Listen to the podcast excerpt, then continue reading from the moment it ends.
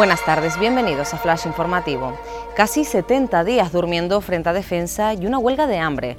El exmilitar Agustín Fariña, de 46 años, que lleva años padeciendo estrés postraumático con depresión, debido, según indica, un acoso laboral sin precedentes, reclama al ministerio que dirige Margarita Robles una pensión que le permita vivir dignamente.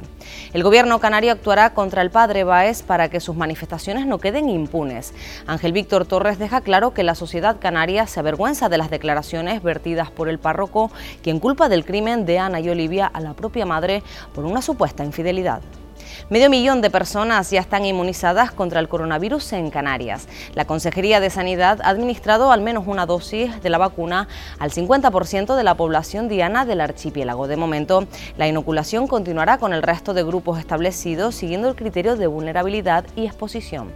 Granadilla aprueba una ordenanza para regular las autocaravanas. El documento que obtuvo luz verde en el último pleno pretende dar respuesta a la modalidad del turismo itinerante que no ha dejado de crecer en los últimos años en el sur de la isla.